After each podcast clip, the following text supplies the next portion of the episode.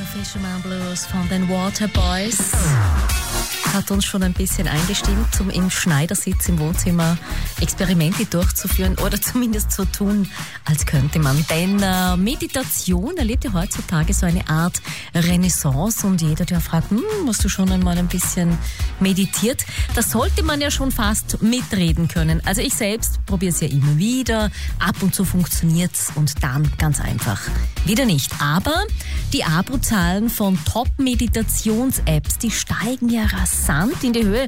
Und es gibt sogar auf Netflix jetzt eine extra Serie für die Zen-Zöglinge.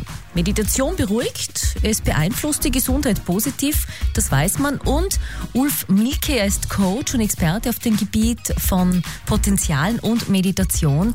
Der kennt sich nämlich auch aus. Das heißt, selbst jetzt in der Corona-Zeit, wo wir daheim auf einen Job warten vielleicht oder auf irgendeinen anderen Entscheid, da kann man sich äh, einmal Zeit fürs Meditieren nehmen.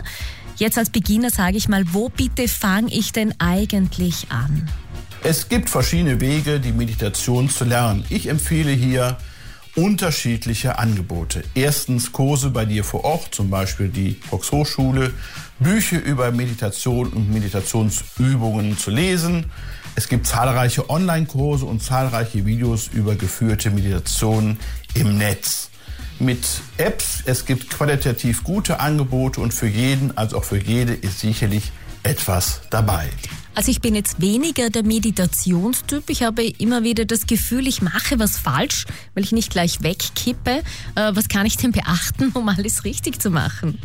Mein Tipp dazu, löse dich von allen Erwartungen, baue keinen Druck auf, alles direkt richtig zu machen und eine zügige Veränderung wahrnehmen zu wollen. Lasse dich auf die Meditation ein und finde deinen individuellen Weg.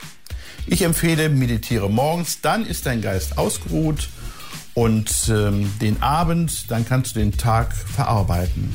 Der Zeitpunkt einer Meditation ist im Grunde egal. Du wirst für dich den richtigen Zeitpunkt finden.